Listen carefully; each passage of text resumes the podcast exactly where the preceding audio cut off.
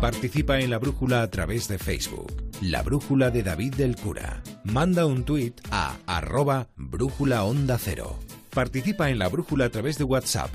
Deja tu mensaje de voz en el número 608-962-492. Tenemos una estación de radio en un faro que está asomado al Cantábrico, así que lo siguiente en la brújula se llama Punta Norte y buscamos a Javier Cancho, en el capítulo de hoy, La Oscuridad, en busca de Francis Bacon.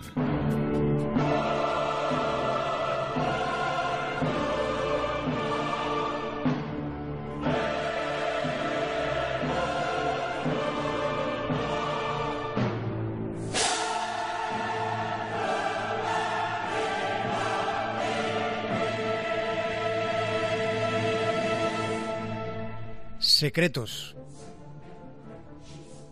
Todos tenemos secretos. No queremos incurrir en el error de generalizar por completo, pero sucede que los monstruos existen y están dentro de nosotros. En la mayoría de las mentes de las personas que ustedes conocen, en la inmensa mayoría de las mentes, habita cierto tipo de monstruos. Piénsenlo. Cuando estén a solas con su pensamiento, si les parece, mediten sobre qué hay en verdad dentro de ese magma emocional que está en algún lugar de la conciencia.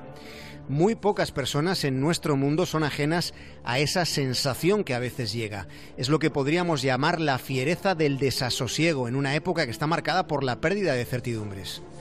Muchos de los monstruos que con nosotros viven han sido creados por los prejuicios, pero otros han ido alimentándose poco a poco del implacable paso del tiempo, de la languidez de las ilusiones. Queremos hacerles una advertencia.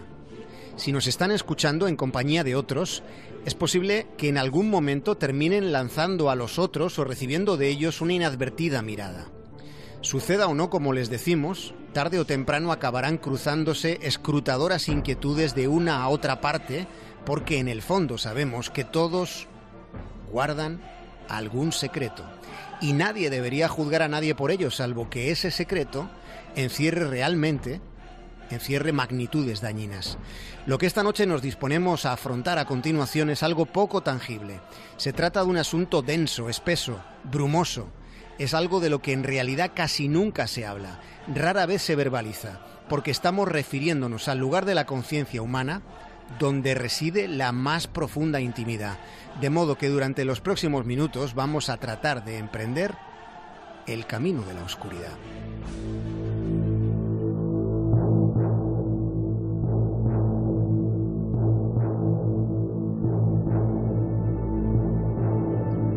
Han sido pocos los que han estado dispuestos a explorar esa ruta porque ese es un tránsito en el que es posible encontrarse con ciénagas.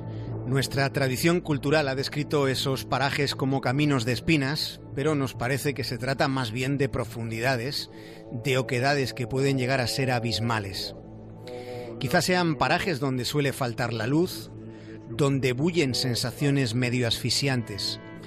Así podría ser una inmersión en el lado oscuro del alma humana, pero ocurre que cada uno tiene la suya, su propia alma, su propia intimidad y en ella están esos reversos, esos recovecos inescrutables.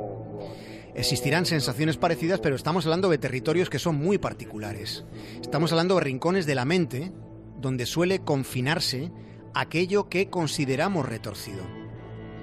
El cineasta David Lynch ha sido uno de los creadores que ha hurgado en la trastienda del ser humano indagando en lo más fragmentado que hay en la conciencia y David Lynch lo ha hecho usando el audiovisual, que es una forma de contundencia sensorial que en este tiempo es casi universal. Está muerta, envuelta en un plástico. ¿Quién mató a Laura Palmer? Primero debo contarles mi sueño de anoche.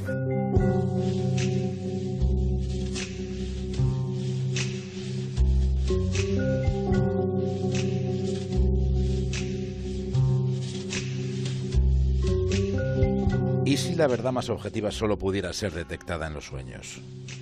En ese insondable lugar donde se encuentra el subconsciente.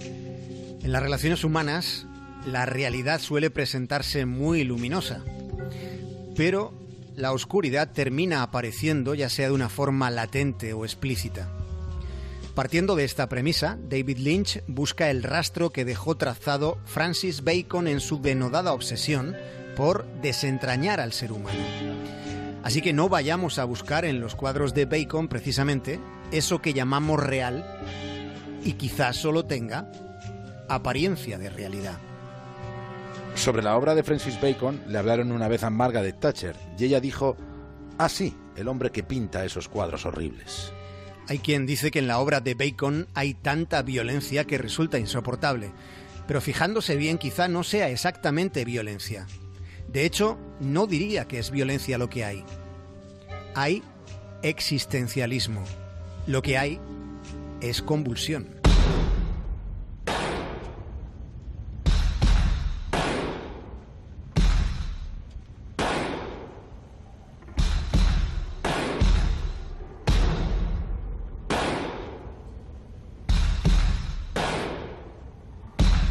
La violencia suele acabar afectando a los otros, el tormento, en cambio, suele concernir más a uno mismo.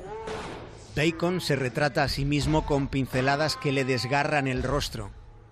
El pintor nacido en Irlanda tuvo la capacidad de mirar la mueca humana desde distintos ángulos. Sus trazos pictóricos son verdaderos tratados sobre la angustia. Mirando su obra es posible preguntarse qué es lo que hay dentro de nosotros mismos.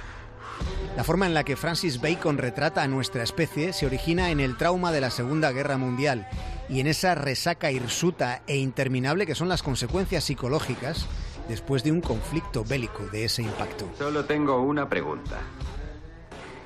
Cuando consiga su casita en Nantucket, imagino que se quitará ese elegante uniforme de las SS, ¿verdad?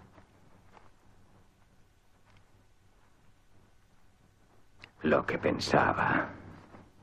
Y no puedo tolerarlo. ¿Tú qué dices, Utivich? ¿Tú puedes? De ningún modo, señor. Mire, si fuera por mí, llevaría el puto uniforme el resto de su vida de lameculos.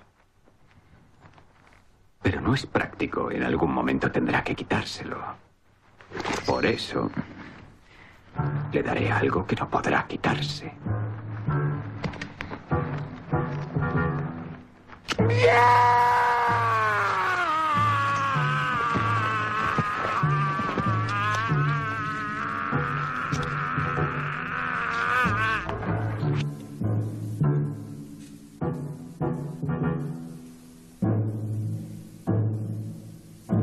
Las cicatrices son las que no se quitan. Durante la guerra se ven las corporales, después de la guerra aparecen los traumas infligidos al alma.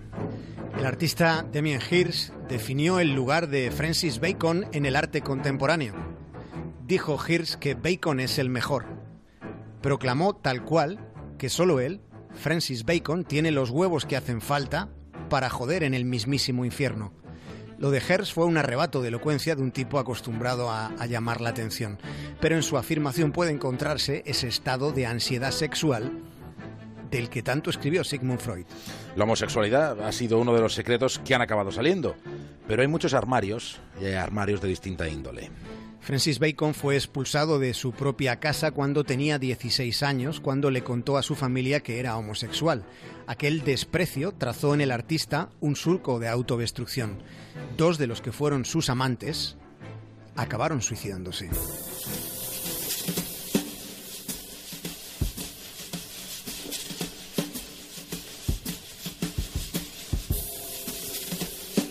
El ser humano. Esta noche estamos tratando de indagar en lo inexplicable.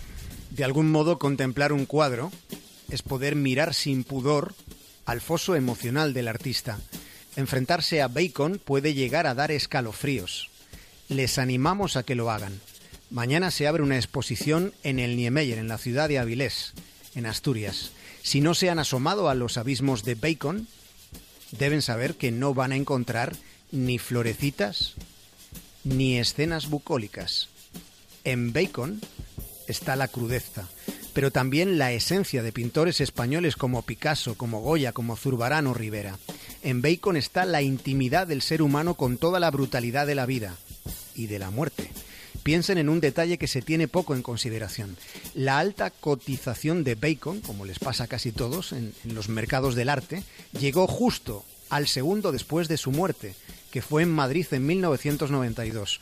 Así funciona el transcurrir de las intensidades. Muchos de los que tenían obra de Bacon estaban deseando que se muriera, incluso algunos de aquellos que le conocían y admiraban.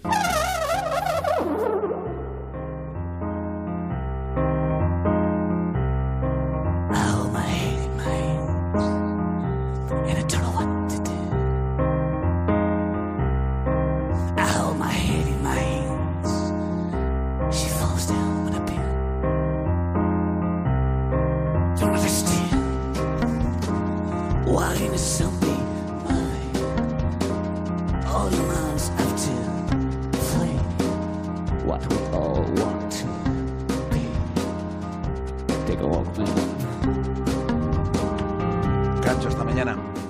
Un abrazo, David.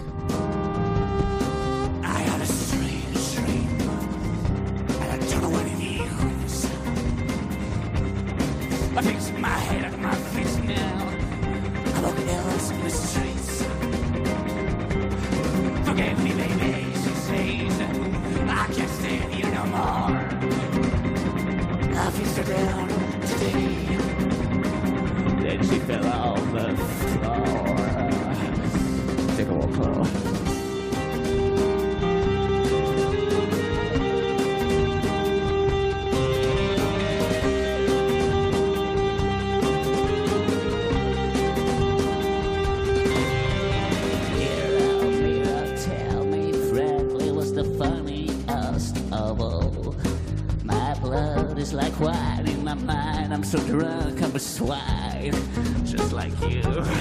Oh no.